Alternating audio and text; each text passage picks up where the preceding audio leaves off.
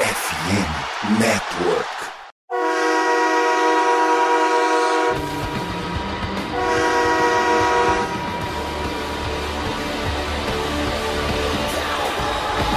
Fala, torcedor do time mais amado, mais querido e não mais sofrido dos Estados Unidos, do Brasil, do mundo. Sejam bem-vindos a mais um podcast do Blue Star Brasil. Aqui sou eu, Gabriel Platt, desejando um feliz Natal fim de semana maravilhoso que eu tive. Tenho certeza que você aí da sua casa, do seu trabalho, onde quer que você esteja também, foi um fim de semana maravilhoso, justamente por conta também do que aconteceu sábado antes da ceia de Natal. Mas vamos falar disso daqui a pouco. Diego, a gente comeu frango de tarde e de noite, é isso mesmo? Fala Plat, ouvintes, Vinícius. Cara, como a gente tinha comentado semana passada, a janta lá em casa é cedo. Então, assim, vamos dizer que a entrada tava meio esquisita. Chegou a quase dar uma dor de barriga na entrada. Mas o prato principal foi uma delícia sobremesa melhor ainda, e o vinho, a champanhe que se seguiu, foi comemoração total. Pois é, né? Pra que o peru de Natal se a gente conseguiu uma baita refeição de uma galinha logo antes? Tudo bem com você, Vinícius? Tudo bem, Plat, Diego, ouvintes. Cara, vou te falar que eu tô comendo o resto de galinha até hoje na janta, pra ver como foi tão bom esse final de semana. Vou falar pra vocês, além do da ceia, né? Cara, o que sobrou de comida? Eu fiquei comendo do domingo, é o dia oficial de comer sobra da ceia, né? Dessa vez nem sobrou muito, cara. Tive tive que improvisar num arroz ali, fazer tipo um chop suey ali, mas meti pra dentro porque dia 25 a refeição tem que ser sobra do Natal, né? Não tem como. Vamos falando agora da grande refeição do sábado, né? Que o Cowboys engoliu nosso querido rival Philadelphia Eagles. Ah, mas eles estavam com QB reserva, vocês não podem comemorar assim, que não sei o quê. Meu amigo, o que eles comemoraram quando eles ganharam do Cooper Rush e também foi por uma posse de bola. E ficaram falando um monte de coisa e blá blá blá blá blá blá. E agora quando é a gente que ganha, a gente não pode comemorar. Eu quero mais é que o pessoal comemore, cara, até o ano novo. Porque tem que comemorar mesmo. Ganhamos de um rival, ganhamos em casa, enfiamos 40 pontos. O QB era o reserva, mas a defesa não era reserva, não. E a defesa tomou 40 pontinhos aí do deck Prescott, né? Mas vamos falar um pouco do jogo. Dallas Cowboys 40, Philadelphia Eagles 34. Antes de falar do jogo, acho que a gente pode falar de um assunto que a gente estava falando da semana passada, que era justamente os desfalques e as peças de reposição do, do Cowboys, né? Como que o Cowboys ia fazer para os desfalques e tudo mais. E com o Kelvin Joseph mal, a gente comentou, o Cowboys testou algumas opções e foi pro jogo com o Darren Bland no outside, né? Ele tava jogando no slot, na posição do Jordan Lewis. E ele foi pra posição que era do Anthony Brown, né? Tanto o Jordan Lewis como o Anthony Brown estão machucados, lembrando. E na posição que era do Jordan Lewis, né? Que o Darren Bland estava ficando, entrou o Mackenzie Alexander, pelo menos essa era a ideia inicial. Só que ao longo do jogo, né? A gente viu o Darren Bland e o Nashon Wright revezando. E Vinícius, a pergunta que fica é: a gente criticou muito o Nashon Wright, né? Desde sempre, desde agosto aí a gente tá metendo pau no Nashon Wright. Só que em relação a esse jogo, simplesmente, o que, que você achou desses dois, né? Do Darren Brand, acho que a gente tem mais o que falar justamente pela posição nova que ele jogou. Mas e do Nashon Wright? Finalmente meio que como titular, jogando mais snaps. O que você achou dessa dupla? Você gostou? Cara, eu achei muito válida, assim. Eu imaginei até que o, que o Mackenzie Alexander teria um pouco mais de snaps, né, durante o jogo, mas acho que o Nashon Wright deu pelo menos uma se encontrada nessa posição de níquel. Claro, a gente tá com uma pequena margem de análise, basicamente nenhum jogo inteiro ele nessa essa posição, mas Cara, eu acho que agora com esse jogo de quinta-feira contra o Titans, né, e a semana 18 chegando aí também, é a última semana da temporada depois, eu acho que a gente pode ter uma melhor noção de como possa jogar o Nashon Wright nessa posição de níquel. Porque assim, e se a gente encontrou o melhor lugar para ele. A gente já viu que no outside tá muito complicado pro Nashon. Mas e se ele consegue jogar melhor ou relativamente mediano na posição de níquel? Eu já faço as mudanças e deixo ele por ali, nem que seja reserva, mas já deixo ele por ali, porque já é uma forma de não jogar 100% fora a pique que ele foi no draft quando a gente escolheu ele, porque ao meu ver, ele já poderia ser facilmente cortado, mas e se for uma baita diferença e ele conseguir jogar melhor nessa posição. Eu espero que o Dan Quinn, o técnico de secundário, que eu esqueci o nome dele, tenham prestado atenção nisso e que coloquem um pouco mais do Nashon nessa posição e coloquem os outros, o Mackenzie Alexander, o Trevor Mullen, pro outside. Mas o Nashon ele jogou mais de níquel ou de outside? Porque pelo menos eu lembro de umas jogadas dele mais de outside. Eu não vi o, o snap count, né, a contagem de snaps, mas de cabeça assim eu tava lembrando dele jogando mais no outside. Né? Posso estar enganado. Teria que ver totalmente o jogo de novo, mas eu acho que o, o Blend ficou muito mais no outside. Eu lembro dos dois no outside, eu não lembro muito de nenhum dos dois no níquel. Eu acho que eu tô ficando doido de fato, tá? Alguém teria que ter ficado no níquel que em algum momento, né? Sim, com certeza. Não dá pra ficar dois no outside ao mesmo tempo. Até porque tem um Trevon Diggs do outro lado. Mas assim, nem que teve um mix dos dois. De toda forma, eu acho que foi muito positivo esse jogo do Nashon. A gente não xingou ele como a gente xinga durante todas as outras semanas. E vou te falar, Kelvin Joseph vai ter que comer muito espinafre para chegar perto do nível do resto da galera complementar, né? O Diggs ele jogou 100% dos snaps da defesa. Isso é normal, né? O Diggs sempre joga 100%, nunca sai de campo. Darren Bland ele jogou 94% dos snaps, ele perdeu 4 snaps só. E aí logo em seguida, entre os corners, tem o Nashon Wright que ele jogou 54% dos snaps e abaixo dele, lá abaixo mesmo, tem o Mackenzie Alexander que jogou 20%. O Nashon Wright ele jogou 24 snaps a mais do que o, o Alexander. Não sei se foi o Alexander que começou de titular, pelo menos na primeira campanha. Eu acho que foi. Acho que o Nashon começou a pegar snaps e começou a jogar bem e o time meio que manteve ele ao longo do jogo. E todo mundo sabe que eu sou, acho que o maior crítico do mundo na Sean Wright, pelo menos um, dois. E eu acho que ele foi bem no jogo. Ele teve uma falta no Special Teams que eu fiquei muito puto, que naquele retorno do Cavonte Turpin até o meio do campo, que, que ele fez uma falta e anulou o retorno inteiro. Mas isso foi no Special Teams, né? E em relação à defesa, na última campanha do, do Philadelphia Eagles, teve aquela quarta descida que eles não converteram, acabou o jogo. Ele cedeu um passe pro Devonta Smith na linha de 20 jardas ali, que eu fiquei meio puto. Mas foi o único lance, assim, do Nashon Wright que eu achei que ele foi mal. De resto, pensa, pô, de 38 snaps ele foi mal em um, em 37 ele ou foi bem ou, tipo, não apareceu, o que tá ótimo, né? É, já é uma evolução tremenda, porque a gente falou de estatística do Kelvin Joseph no jogo passado: três passos na direção, duas recepções, dois touchdowns. A Sean Wright passou muito longe disso. Então já é uma coisa que a gente tem que olhar como evolução. O Kelvin Joseph, a propósito, ele não jogou nenhum snap na defesa, ele só jogou no Special Teams. Inclusive, ele tweetou depois do tipo: ah, lição aprendida, é, trabalhar mais, alguma coisa assim. Vamos ver se ele de fato aprendeu a lição, porque a batata dele assou, né? Isso, porque a gente viu o Nashon Wright, que era um cara que teoricamente era reserva dele, passando ele, e o Mackenzie Alexander, que é um cara que chegou semana passada, basicamente, já passou ele também. Ou o Kelvin Joseph abre o olho, ou a tesoura tá chegando ali, né? A água tá batendo na bunda, né? Eu acho que esse tweet dele deu para mostrar que se ele não tinha se tocado antes, agora foi a hora dele ter se tocado falou assim: opa, peraí. E não é porque eu fui escolhido numa segunda rodada que os caras vão ter tanta paciência comigo, não. Que bom que seja assim, né? Porque a gente quer quanto mais competitividade, quanto melhor elevar o nível da, da posição de corner, fica muito melhor pro nosso time em geral. Não, exatamente. Pode ver como o Cowboys ele não tem, ou não tenta ter essa paciência maior com escolha alta de draft pelo Jalen Tolbert, né? Nosso wide receiver que foi escolhido na terceira rodada desse ano. E ele mal joga. Por quê? Porque o time vê que tem outros wide receivers melhores que ele. Né? Se o time tivesse paciência, ele ia ficar forçando o Jalen Jalen Tolbert, que não deve estar treinando bem para estar inativo, pelo menos é a única explicação que vem na minha cabeça. O Kelvin Joseph é a mesma coisa. É segunda rodada, beleza, teve chance, mas e teve chance porque os caras se lesionaram, não foi muito por mérito dele, né? Foi tipo, ah, tá treinando muito bem, os outros estão mal, vamos dar uma chance. Não, é tipo, ah, todo mundo se machucou, só tem você, vai você. Só que agora chegou naquela situação do tipo, meio que só tem você e os baggers aqui, mas tipo, o bagger, o maior bagger é você. Então você vai pro banco e, pô, qualquer um tá sendo melhor que ele no momento. E que bom que o Nation Wright conseguiu ter um bom jogo contra o Eagles. Acho que pode dar uma moral para ele para as próximas partidas. Cowboys de fato precisa de ajuda na posição de, de corner, né? Com essas lesões. E qualquer ajuda na, na posição é muito bem-vinda. E tomara muito que o Nation Wright mantenha o desempenho e, e siga assim para esse restante da temporada. De agora, falando de outro setor da, da defesa, que aqui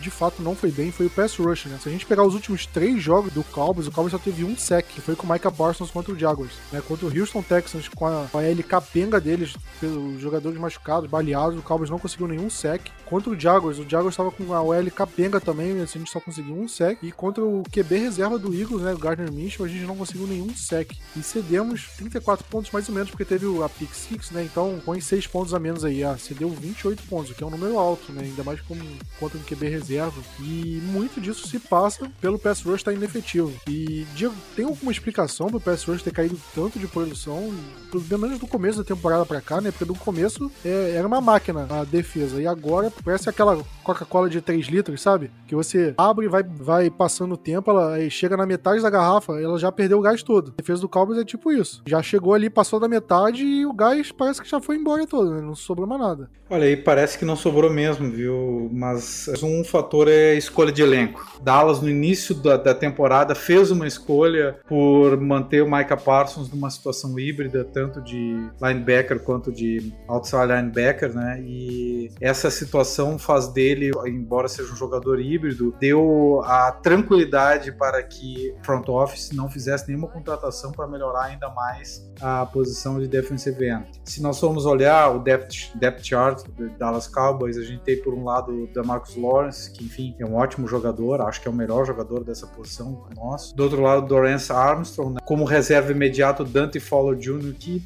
olha, é um bom jogador, mas nada mais do que isso. E no lado inverso, a gente tem o primeiro problema, que era o Sam Williams, né? Que seria o primeiro reserva do DeMarcus Lawrence e não estava ativo para essa partida depois do acidente automobilístico que ele sofreu. E depois a gente tem o Chelsea Golston, né? Que, enfim, é um bom jogador, mas é, acho que não deu o passo para frente. E o miolo da linha, um miolo da linha muito mais preocupado com o passe, né? Aliás, com o jogo corrido do que com o passe. O Bohanna, o Oza, o Gallimore e, o... e agora nem tem mais o Jonathan Hankins, né? Que seria o outro jogador também ausente. A se somar isso, a ausência do Sam Williams, né? Que, que, é, que é importante, mas é importante que foi para esse jogo. E o Sam Williams é, foi meio de lua, né? Ele apareceu alguns jogos muito bem e outros nem tanto. O Micah Parsons ficou sobrecarregado porque um pouquinho antes dessa decadência decadência, ou no início dessa decadência, a gente tem a lesão do Anthony Barr e ele teve que fazer dupla posição, tanto de outside linebacker quanto de linebacker. E agora a gente tem o Leighton Van Der Esch machucado, junto com o Jonathan Hankins, né? E o retorno do Anthony Barr ainda não numa situação tão ideal. E não adianta, o Anthony Barr não vai ser um jogador para passe, ele não consegue fazer a cobertura de passe, ele é um linebacker de outro estilo. Então o Micah Parsons continua sobrecarregado uh, na posição tanto de linebacker quanto outside linebacker não sabe, não é que não saiba o que fazer. O fato é que ele está sobrecarregado na linha, na parte intermediária né, do front seven, ou seja, na, na zona da unidade de linebackers, e não pode fazer o que é de melhor dele, que é justamente uh, o pass rush. Podendo ele fazer o pass rush ou não sendo ele uma ameaça constante no pass rush, o time adversário pode colocar uma marcação maior nos demais jogadores. Então eu acho que muito tem a ver com isso, do fato de que a escolha do início da temporada foi que o Micah Parsons seria um jogador híbrido, né? Tanto linebacker quanto outside linebacker, que Dallas não iria colocar mais uma carga do ponto de vista de contratação, né? A front office não ia dar uma não ia dar um, um suporte maior para seus para perda do Randy Gregory, e não o Dorance Armstrong e o Dante Fowler Jr. O Dorance Armstrong já fazia parte do elenco, esperando que o Dorance desse o um passo para frente. E agora, com as lesões, ele não pode fazer direito ao pass rush, precisa ficar mais na, na unidade de linebackers, e o time adversário não tem uma preocupação, que é o melhor jogador de defesa da liga, que é o Micah Parsons, no pass rush. Até algumas rodadas antes dessa, não só lembrar, até o início da decadência, ninguém sabia onde é que o Micah Parsons estaria. Ele vai ser nessa jogada, ele vai ser linebacker ou ele vai ser outside linebacker? Ele vai fazer o pass rush ou não vai fazer o pass rush? Então tinham que colocar, tinha, tinha uma preocupação constante. O adversário nunca sabia o que, que ele tinha que marcar. Hoje ele tá mais evidente que ele precisa marcar eu acho que isso é essencial para a decadência. Além de que a gente pode ver que o Micah Parsons não está jogando também justamente por ter tendo que fazer exatamente duas funções, mas duas funções muito mais definidas do que eram antes, que simplesmente não tem reserva. As duas unidades ficaram muito cambaleantes, assim, com pouca gente para colocar em campo. E pra te Diego, acho que se a gente dá uma olhada no, no Report dessas semanas que a gente não teve sexo também, claro que não é a única razão, mas a linha defensiva teve muita gente que tava com illness, né? Que em tese é gripe, resfriado, virose. E a gente sabe que a liga não tá mais testando com Covid, por exemplo. Tanto que teve uns pequenos surtos, não só em Dallas, mas em outros times também, que alguns analistas falaram assim: tá, isso aqui tá muito estranho e pode ser Covid. E claro, não, não digo que é por isso que Dallas tá tão ruim,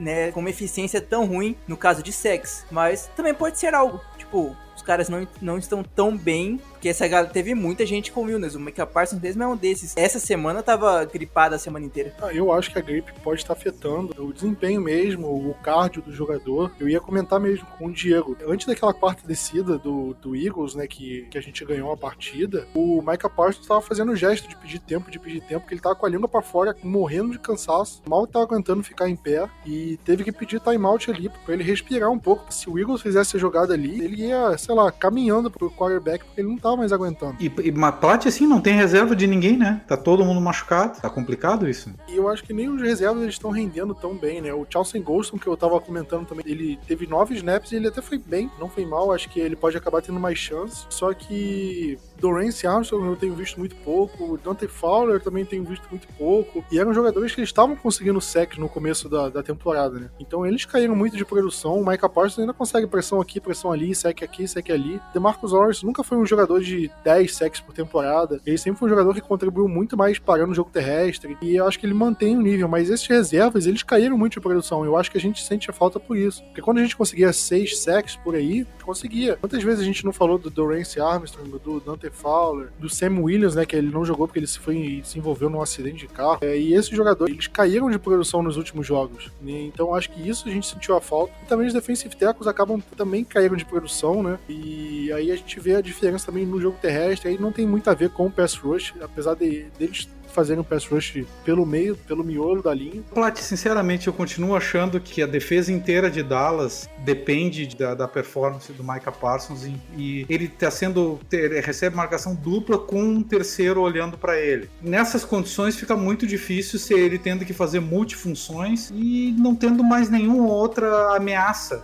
O Eagles viu só ele como ameaça, colocou a marcação só em cima dele, como todo mundo está fazendo, né? E aí acho que fica complicado para a defesa é, tomar alguma outra atitude, porque leão domado, né, cara, é leão de circo, né? Que aí não faz coisa nenhuma, só toma chicotada. Nosso leão tá precisando morder o adversário. Pois é, e a gente vê, cara, o Cowboys mandou blitz, mandava cinco, seis jogadores em cima do quarterback e não conseguia chegar no QB, nem com blitz. Então acho que é muito além, acho que só dos defensive ends também. Eu acho que o Dan Quinn de fato precisa mudar isso. O Mike McCarthy falou em entrevista agora na segunda-feira, falando se ele estava preocupado com o desempenho da linha defensiva. E ele falou ah, preocupado quem vai alinhar contra ela. Diego Vinícius, acho que a gente tá alinhado contra ela na quinta-feira, né? Acho que a gente joga no Tennessee Titans, porque eu acho que a gente, nós três estamos preocupados com a linha defensiva, estamos alinhados contra eles e não tô sabendo. É, eu acho que ele deu, deu uma moral pra, pra, pros caras, né? Porque na real, tá louco. Não discordo, assim. Eu acho que você tem que dar moral pra imprensa. Não pode chegar e falar, ah, tá tudo uma merda, o jogador é um bosta e é isso aí. Acho que você não pode falar isso em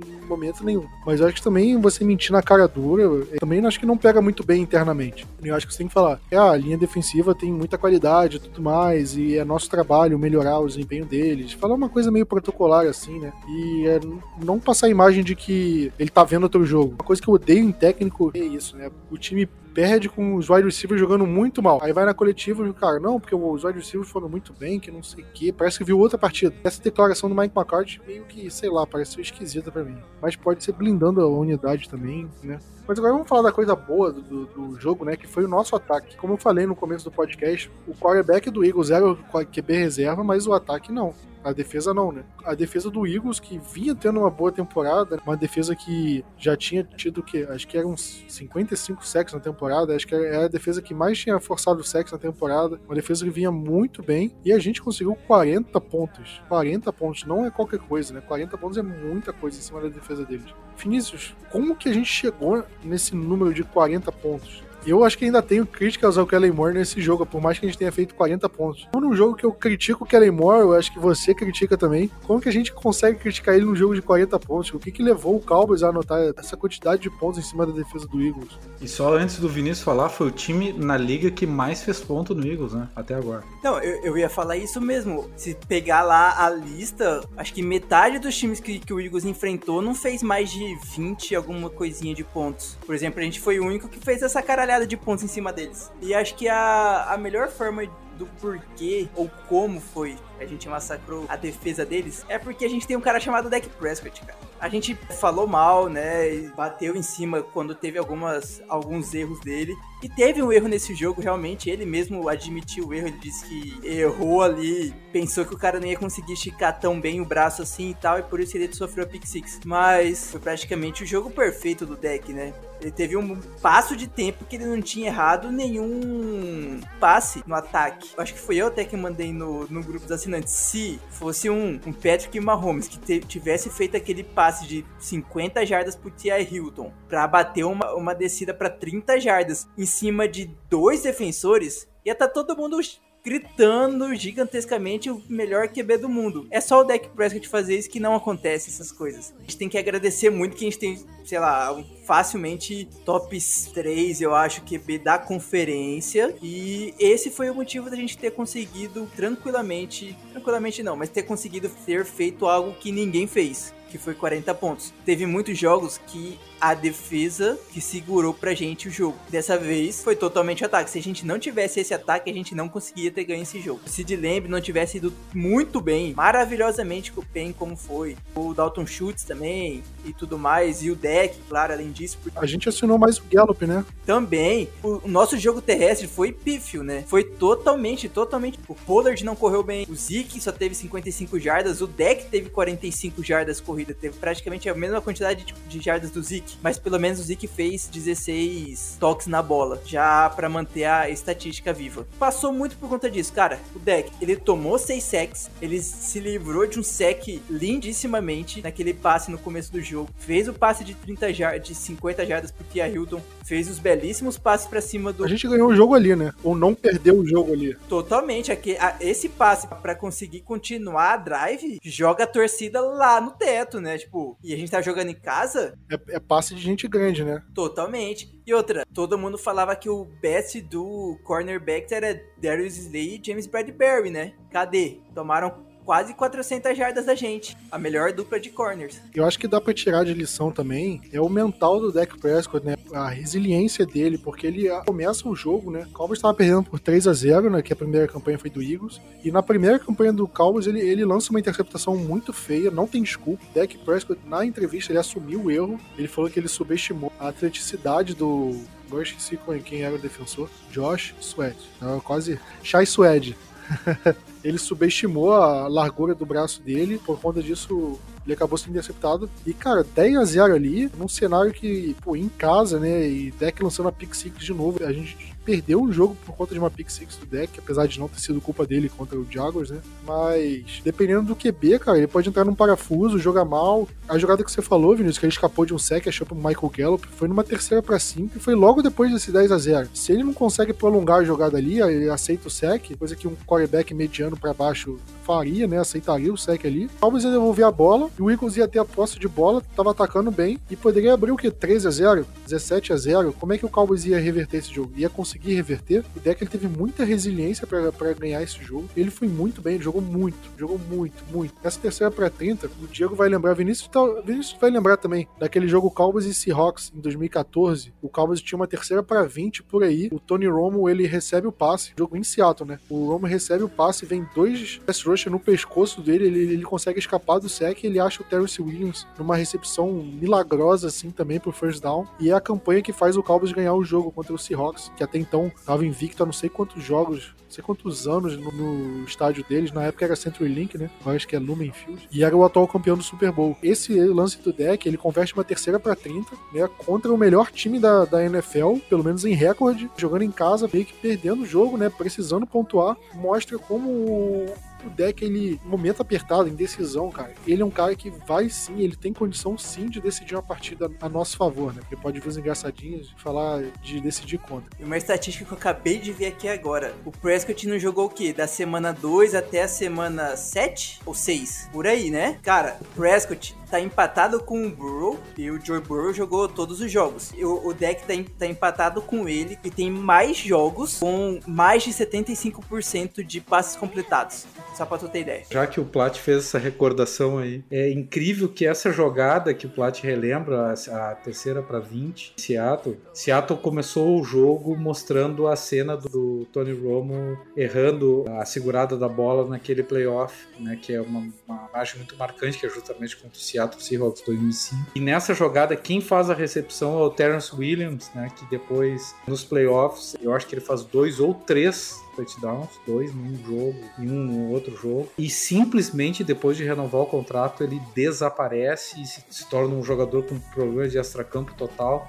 Fico triste, né? Porque aquele wide receiver na época era um wide receiver 2 em relação ao, ao Dez Bryant muito bom, que fez aquela recepção na ponta do dedo dos pés e que simplesmente se perdeu completamente no extracampo, como a gente vê jogadores nessa situação. Pois é, e só para reforçar o que o Vinícius comentou sobre o ataque também, eu acho que vale ressaltar ressaltar os turnovers que decidiram a partida, né? O Cowboys teve uma interceptação, né, que foi a pick six, um turnover. A defesa do Cowboys, apesar de ter jogado mal, ela conseguiu quatro turnovers. O Jaron Curse, ele conseguiu uma interceptação, interceptação mágica, maravilhosa, conseguiu recuperar um fumble numa bobeada deles. Aí Darren Bland teve uma interceptação acrobática, cara, é, que interceptação maravilhosa do Bland líder, né, da equipe em interceptações. Ele tem acho que seis jogos como titular, cinco interceptações. E era uma bola que estava toda na mão do recebedor e ele conseguiu tirar a bola da mão do recebedor, né? E teve também o fumble no Miles Sanders, que agora eu não lembro quem recuperou. Foi o Anthony Barr recuperou. Ele meio que sofreu sozinho, né? E Vinícius está falando do, do desempenho do ataque, né? A gente não pode de deixar de destacar isso, porque a defesa colocou o, ataque do Cowboys em situações de, de campo curto, né? Algumas vezes, quatro vezes, né? E por conta disso ficou mais fácil para o ataque pontuar, né? Facilitou a vida.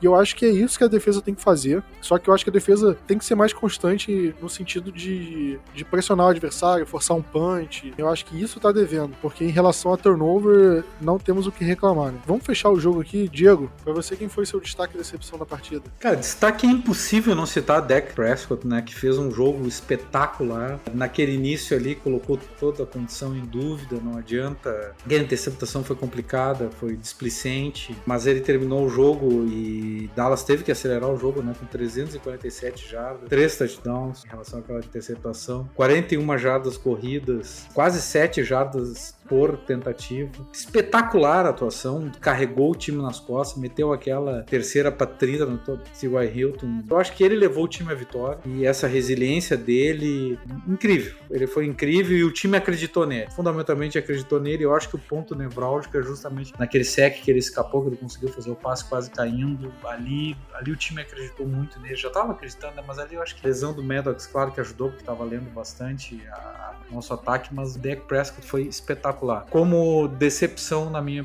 opinião, Trevor Diggs para mim foi uma partida sem nenhum destaque dele e ele toma uma, uma bola nas costas muito complicado no início do jogo. Ele tinha um duelo interessante e eu acho que ele está devendo na, nos últimos jogos e ele mesmo reconheceu isso, postou isso no Twitter. Espero que tanto ele quanto o Galvin Joseph não seja conversa só de Twitter, seja algo que vá ter algum retorno em campo. Vinícius, você mantém os votos ou você tem outros nomes? Ah, tem que falar nome diferente para ficar mais legal a brincadeira, né? o Tyler Smith como destaque positivo. Ok, que a nossa linha ofensiva tomou 6 sacks, sim, mas ele teve a melhor nota, uma das melhores notas da semana toda como pass blocking e querendo ou não proteger e dar tempo para o QB lançar a bola, ou por exemplo, lançar uma bola de 50 jardas é super necessário. E já que ele estava tendo alguns jogos meio ruinzinhos, eu vou botar ele como destaque positivo. Acho que já do negativo dá para Parsons. A gente sabe que tá, não jogou 100%, baleado mas era um cara que em tese era cotado para ser o jogador defensivo do ano. Esses últimos jogos tá bem abaixo do nosso esperado. Meu ponto positivo, eu vou falar do Sid Lamb. Aquele touchdown dele foi maravilhoso, né? Aquele giro para dentro de campo, foi inacreditável que ele fez ali. E é um wide receiver que ele tá crescendo muito nessa reta final de temporada. Ele sempre reclamou do, do Sid Lamb que ele tinha uns drops assim que não eram compatíveis com o jogo dele. Foi crescendo ao longo da temporada. Hoje ele é inquestionável o wide receiver número um e é um cara muito confiável, assim, a gente sabe que bola na mão dele, ele vai dar um jeito de pegar, é um cara que não tem medo de ir pro embate, assim, né, às vezes uma recepção meio dura, né, que o defensor ele vai, vai fazer o teco imediato, ele, ele não solta a bola, né, então é um cara que vem crescendo muito nessa reta final. E a minha decepção, pô, eu vou falar do Dan Quinn, tá, eu acho que poderia falar de um jogador aqui, de um jogador ali, mas eu acho que dá pra falar do Dan Quinn de uma forma geral, porque a defesa caiu muito de produção. Não dá pra botar a culpa só na lesão. O Leighton Van Der Esch se machucou e é por isso que a defesa contra o jogo terrestre tá mal. O Jonathan Hankins se machucou, porque o Hankins ele não tava no começo da temporada e a defesa tava jogando bem. A gente tinha um pass rush melhor e parou de render. A defesa caiu de produção. Isso me lembra muito o ano passado, né? No ano passado a gente viu a defesa caindo também e o ataque principalmente caindo de produção. Isso a gente não tá vendo agora. E a gente sabe como isso é perigoso chegando num, num playoff da vida, porque uma jogada que a defesa vai mal, assim, uma, uma pontuação a mais é, é a diferença entre classificar e, e ser eliminado. Passado, né? Eu acho que o Dan Quinn precisa muito trabalhar a defesa, melhorar isso, principalmente o pass rush, porque de fato tá sendo um ponto negativo, né? Se no começo da temporada a gente elogiava a defesa e criticava o ataque, hoje é completamente o contrário. É, o ataque é quem tá merecendo elogio e a defesa é quem tá merecendo crítica. Diego, a gente falando do, do jogo, né? Com a vitória, o Dallas Cowboys ele chegou a 11-4 na temporada e o Philadelphia Eagles chegou a 13-2. O que isso significa? Tem mais dois jogos na temporada, ou seja, o Cowboys pode empatar o recorde com o Eagles, caso o Eagles perca tudo e o Cowboys ganhe tudo. No caso, os dois times ficariam com um recorde de 13-4, só que o Cowboys ultrapassaria o Eagles no critério de desempate. O Eagles enfrenta o New Orleans Saints em casa no domingo e depois enfrenta o New York Giants também em casa. Tanto o Giants quanto o Saints são equipes que estão brigando pelos playoffs, então não, não vai ser um jogo fácil. Assim. Contra o Saints, o Eagles ainda deve estar com QB reserva. Diego, para você, o Cowboys ainda tem chance de ganhar a divisão, né? Como eu falei, para isso acontecer, o Eagles tem que perder esses dois jogos e o Cowboys ganhar os próximos dois jogos, né? Contra o Titans fora de casa e contra o Commanders fora de casa. O Titans é um jogo que basicamente não vale nada, a gente vai falar mais pra frente no podcast. E o Commanders é um time que pode estar brigando ainda por playoff, né? Então seria um jogo que vale alguma coisa, né?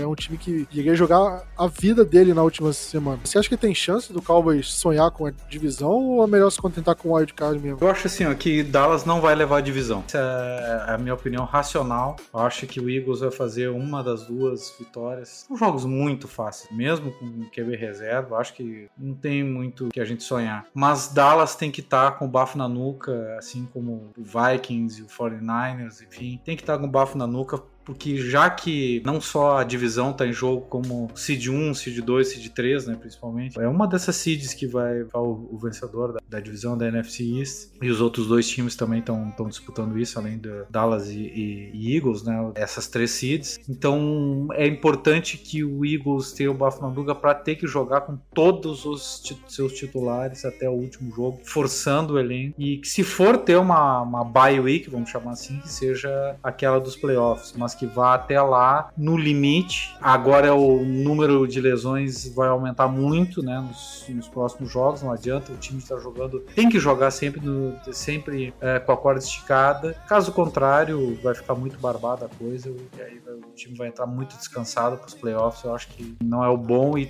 não é o melhor e também ele pode simplesmente observar os adversários. Então acho racionalmente que Dallas não tem chance. A chance é mínima das mínimas assim, de, ser, de levar a divisão, mas que é muito importante alimentar esse sonho. E se, se o Eagles bobear, vamos lá e vamos, né? Se o Leão resolver sair da, da jaula, sair do circo, que ele dê a mordida na galinha. Se o Eagles ganha domingo, jogo deles, né? O Cowboys ele tá matematicamente garantido com a Seed 5. É a melhor classificação de um time que entra pelo wild card, né? Não tem mais chance matemática do Cowboys entrar no wild card pela Seed 6 ou 7. Né? Nesse cenário, com o Cowboys sem chance matemática de ganhar a divisão e já garantido na Seed 5, você pouparia os titulares no jogo contra o Commanders? eu pouparia durante o jogo. Eu acho que tem que entrar com os titulares, fazer alguns snaps. A gente vê os times que, que deixaram de jogar com os titulares não foram tão bem assim, não dá para perder. E ao mesmo tempo, tem muitos dos nossos titulares que são novos titulares, né? A secundária é praticamente novos titulares e tem uma unidade linebackers também no mesmo sentido. E tem o T.Y. Hilton que tem que uh, se entrosar bastante com o playbook da equipe. Então eu acho que tem que fazer um híbrido de alguns jogadores serem poupados para evitar uma lesão maior,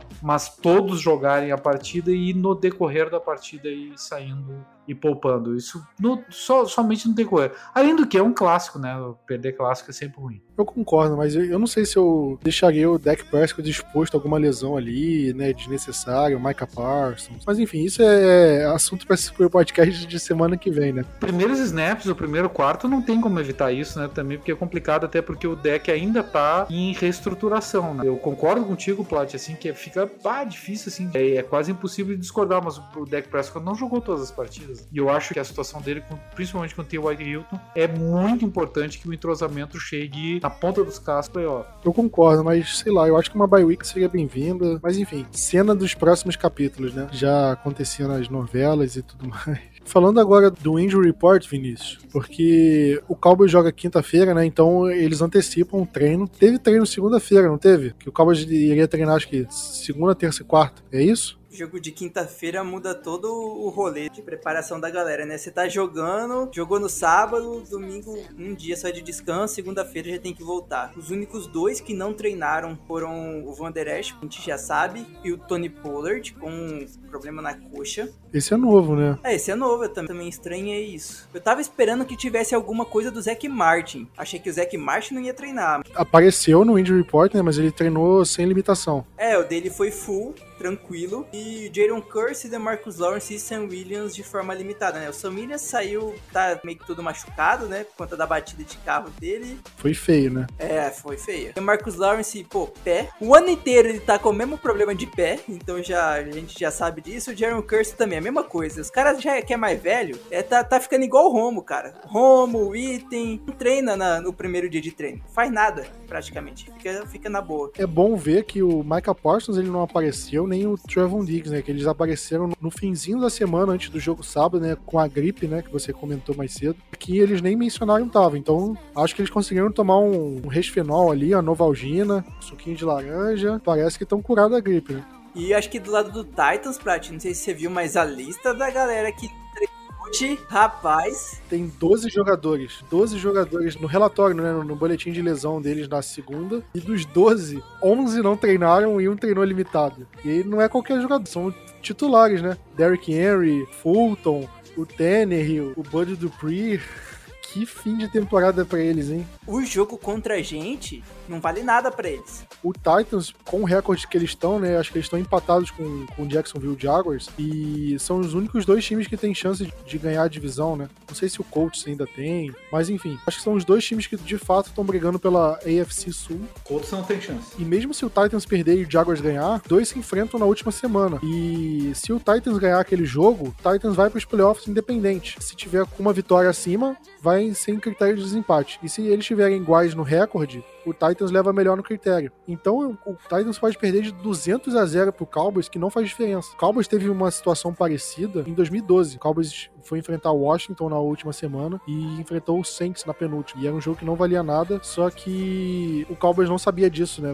meio que virou que não valia nada durante o jogo, né? Com os resultados saindo da rodada. Mas nesse caso, o Titan já sabe de antemão. Então, se por exemplo, ah, Derrick Henry não treinou, aí ele não treina na terça-feira, treina limitado na quarta-feira e ele fica como questionável. O Titans pode pensar, cara, eu boto ele no sacrifício aqui, ou eu dou mais 10 dias de descanso para ele. No caso, não, não boto ele no sacrifício, dou mais uns dias de descanso para ele estar tá 100% no jogo que de fato vale alguma coisa. Não, não sei se o Derrick Henry de fato vai, não vai jogar ou não vai. Usei ele como exemplo. Mas o Titans pode pensar nisso e, cara, todos esses caras que não treinaram, eu posso segurar pra ir pro jogo que importa. Então eles podem ir com, com um time completamente alternativo contra a gente, porque de fato o jogo não vale nada para eles. Vale uma vitória a mais ali, um, uma posição a mais ou a menos no draft, caso não ganhe a divisão, mas eles não estão se importando com isso, né? Essa turma toda vai pra Atibaia, vai fazer um retiro espiritual, vai se abraçar para tentar ganhar a última rodada. É, eu também acho. Especificando, né, o jogo do Cowboys contra o Titans é fora de casa, qual é o nome do estádio? Nissan Field ainda? Eu já, já até esqueci, cara. Os times que a gente começa a mudar o, o nome do estádio tantas vezes é Nissan Stadium. Ok, não tô ficando doido. Pra mim, o maior crime foi o Pittsburgh Steelers ter mudado o nome do estádio deles, cara. Pra mim, sempre vai ser Heinz Field. Porque eles mudaram o nome, cara. Foi nem um nome fácil de falar.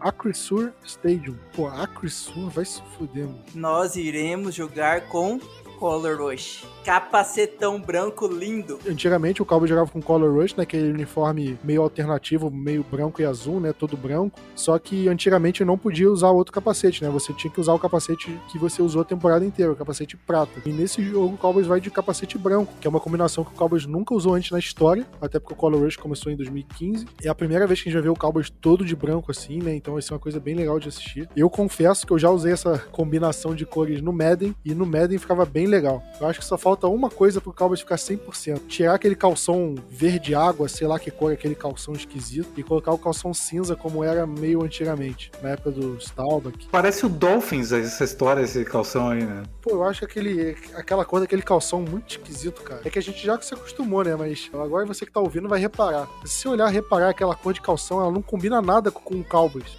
Tipo, você pega a cor do azul do Cowboys, você não vê aquela cor do azul, tipo, presente em nada do calção, sabe? O calção não representa representa nada, não tem nenhuma cor, tipo, não combina com nada da identidade visual do Cowboys. É uma aberração aquele negócio. Só que a gente se acostumou, então ficou. E eu faço meu cor aqui, volta calção cinza. É aquele cinza que o Cowboys. É tipo cinza da cor do capacete ali, mais ou menos, talvez um pouquinho mais escuro. Mas pega uma imagem antiga do Cowboys, bota aí Dallas Cowboys 1960, 70. Você vai ver um, um calção cinza aí, pô, muito melhor. Mas, falando do jogo, né? O jogo vai ser na quinta-feira, no Thursday Night Football.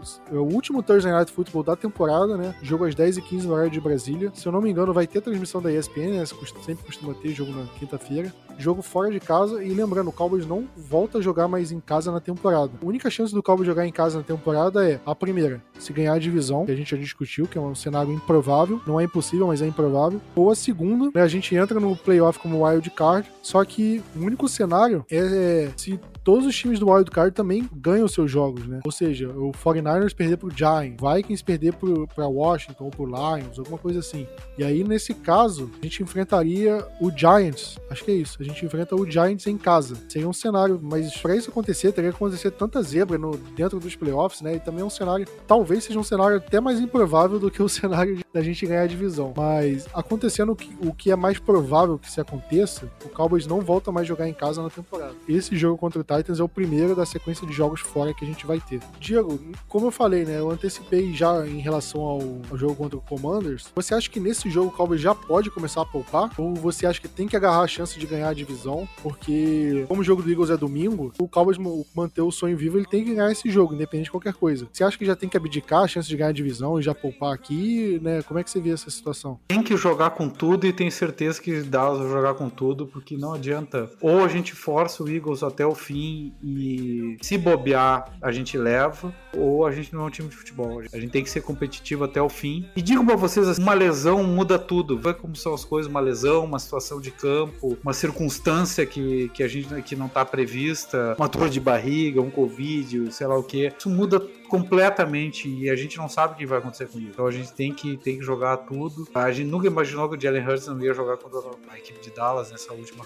rodada e talvez não nem jogue a próxima. A gente não sabe o que vai acontecer. Ele não sabe o que vai acontecer. A gente já foi tão castigado em outras oportunidades por lesões. Kansas City Chiefs e uma, uma outra temporada anterior aí deixou de ganhar os playoffs justamente por conta da ausência de jogadores importantes por lesões. Isso a gente tá cansado de ver no futebol. Então não adianta força até o fim, porque daqui um pouco tu tem que estar tá preparado para ganhar. Fundamentalmente tem que estar tá preparado para ganhar. Futebol é um jogo competitivo, não adianta deixar nada. Se a última rodada não, não for possível, já tiver consolidada a seed 5, aí a gente pensa em outra coisa. Nesse momento é todo mundo em campo. Pois é, eu também acho que tem que ir com força total, né? Até porque o Cowboys se tem chance de ganhar a divisão, você tem que ir até o fim. Mas aí, se o jogador lesionar, cara, isso acontece. É uma fatalidade, poderia acontecer em qualquer situação. Mas eu acho que o Cowboys não pode poupar em nada esse jogo. No jogo contra o Commanders, no outro domingo, 10 dias depois do jogo contra o Titans, se o Cowboys não tiver mais chance de matemática de ganhar a divisão, aí sim eu pouparia, como já, a gente já comentou, mas enfim, coisas do próximo podcast. E Vinícius, eu tava, a gente tava falando do Injury Report, e a última vez que a gente comentou de um Injury Report tão grande assim, com tantos jogadores importantes fora, foi no jogo contra o Houston Texans. E naquele podcast a gente comentou do tipo, quanto o Cowboys é favorito, quanto é, seria uma catástrofe perder, o que poderia acontecer pro Cowboys perder aquele jogo, que era muito improvável. E me parece que esse jogo tende para esse cenário. Eu acho que o Cowboys entra como favorito no jogo contra o Texans, entra muito mais como favorito no jogo contra o Texans do que vai entrar nesse jogo contra o Titan. Mas é um jogo onde o Cowboys também tem um favoritismo absoluto, principalmente se o, se o Titans de fato não tiver o Derrick Henry, defesa tiver toda baleada. O Titans é um time que tá embaixo, tá perdendo seus jogos agora. É um jogo que não vale nada, né? É mais um motivo pro, pro Titans não se esforçar para ganhar esse jogo. Só que a gente aprendeu a não, a não tomar nada como garantido nessas últimas semanas, né? Então você espera que seja um jogo fácil ou ele tende mais pro lado traiçoeiro da coisa? Cara, a gente é torcedor do Cowboys, né?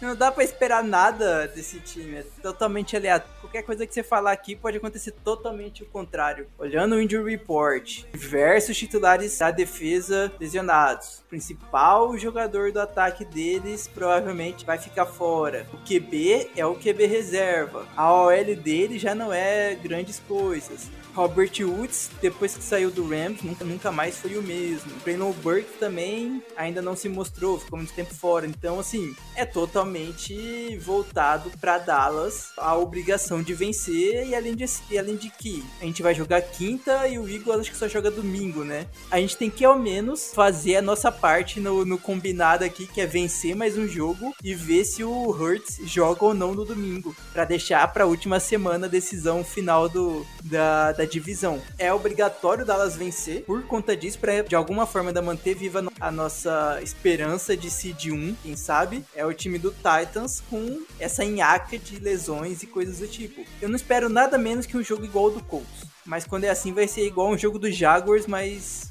com vitória pra gente, pelo menos. Mas o jogo do Colts, apesar do placar, ele foi meio apertado até o último quarto, né? É que o placar final meio que enganou. No fim, o que que vale? É o placar final, pô. eu concordo, eu prefiro que seja um jogo meio parecido com o do Vikings, que a gente atropelou do começo ao fim.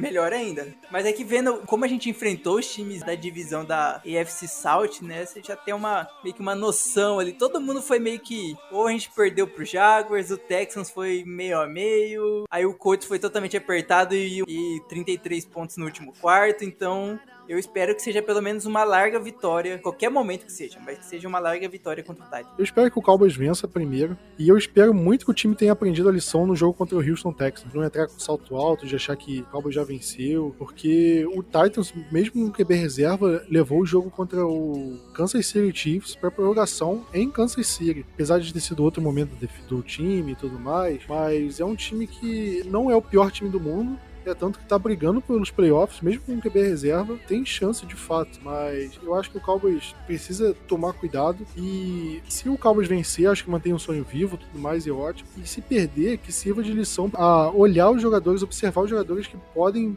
estar prontos para os playoffs ou não. O Cowboys perdeu, mas o Nashon Wright jogou bem. Aí beleza, é um cara que a gente pode continuar testando, ele pode servir ali para os playoffs. Ou o Cowboys perdeu com o Mackenzie Alexander jogando muito mal, o Nashon Wright jogando muito mal. Então, ó, Cowboys tem duas semanas ou para melhorar um dos cornerbacks ou trazer alguém de fora, porque nos playoffs com um dos dois não vai dar. Então acho que esse jogo tem que ser muita análise de observação assim tudo mais. Eu quero ver o T.Y. Hilton jogando, tendo mais oportunidade, ver como é que ele tá. Se possível, o James Washington também. Óbvio que não abdicando do, do time titular, não abdicando de jogar pela vitória, mas eu acho que é uma oportunidade de você avaliar esses jogadores que que não são titulares, mas que contribuem para o time e ver o que, o que eles podem trazer, agregar ao time nessas últimas rodadas e para os playoffs também. No jogo contra o Titans em si, eu acho que não tem muito o que dizer, até porque tudo que o Titans produziu ao longo da temporada, a gente pode nem ver acontecendo durante esse jogo, né? Tanto pela quantidade de lesão, quanto pelo fato do jogo não valer nada pro Titan. Será que o linebacker vai com força total em cima do Teco, em cima do Zeke? O titular, talvez não. O reserva Possivelmente, porque, pô, é o emprego dele em risco, né? Um desempenho bom ali pode dar uma nova chance para ele no, na sequência da temporada, na temporada seguinte tudo mais. Mas pode ser que os jogadores se poupem, ou pode ser que até o próprio técnico resolva poupar algum jogador e tudo mais. Para mim é obrigação ganhar, só que esse jogo tem um quê de traiçoeiro também, que o Cowboys não pode entrar com salto alto, não pode achar que o jogo já tá ganho, porque a gente viu o que aconteceu contra o Houston Texans. Isso não pode se repetir. Vamos ver como é que o time vai render. Espero que, que vença. Espero que a defesa melhore melhor de produção, porque é uma coisa que a gente precisa ver. E contra um time praticamente reserva, com um QB reserva, com um time já pensando mais na semana 18 do que nessa semana, para mim é um jogo que a defesa precisa mostrar, o pass rush precisa aparecer. Espero muito que apareça. Diego, boa de palpite. É, eu tenho dado sempre mesmo palpite nas rodadas, vou dar uma mudada. 31 a 10 a Dallas com a situação de Titans, eles mais ou menos com os reservas, vindo o início do jogo não rolou e meio que desistindo do jogo. Fundamentalmente nesse nessa situação desde vindo cinco derrotas, o ambiente está péssimo. Só que desses 10 pontos, um touchdown do Jeff Swain, né, para lei do ex, aquela coisa toda. E a Bold, a Bold é uma pick six do Trevon Diggs que faz horas. Eu já tava... Não, é, esse não é Bold, duas pick six então do Trevon Diggs pra ser Bold mesmo. Vinícius, sua Bold é, é mais Bold do que a do Diego ou não? Vamos de palpite, vai ser 41 a 10 para Dallas e a gente praticamente vai liquidar o jogo até a hora do intervalo e já voltar com Cooper Rush pro segundo tempo. De bold, dessa vez o Tia Hilton vai ser o jogador com mais jardas recebidas do time. E marcando o TD. Bom, antes, antes de falar meu bold palpite, eu só queria dizer que a ESPN confirmou a transmissão do nosso jogo, né? Que eu tava meio que na dúvida, mas de fato confirmado. O jogo vai ser transmitido quinta-feira, 10 e 15 na ESPN 2. O meu palpite, eu vou falar que vai ser 38 a 21 e a minha bold Vou falar que o Malik Davis vai liderar o time em jardas corridas. Acho que é isso, né? Vamos ficando por aqui. Inclusive, a gente não volta antes do, da virada de ano. Queria desejar um feliz ano novo a todo mundo. Espero que a virada de vocês seja maravilhosa.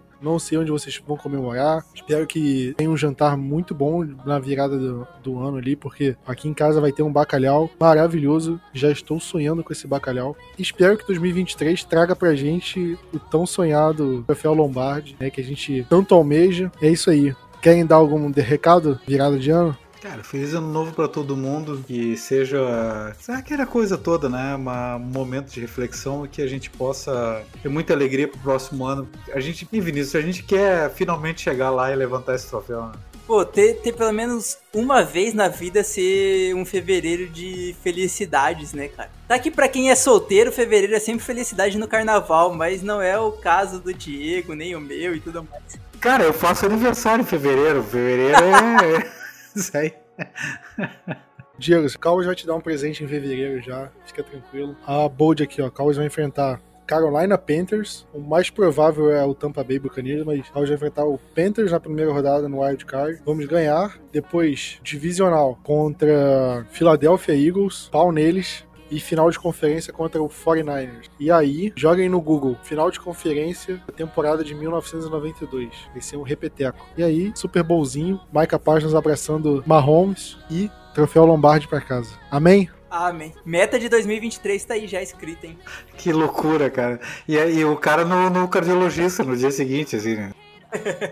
Pô, eu começo a sonhar acordado aqui, igual, igual a Mega da Virada. Você aposta, você começa a sonhar assim, cara, como é que eu vou fazer com todo o dinheiro? Aí você cai na real. Cara, eu não vou ganhar esse dinheiro nunca.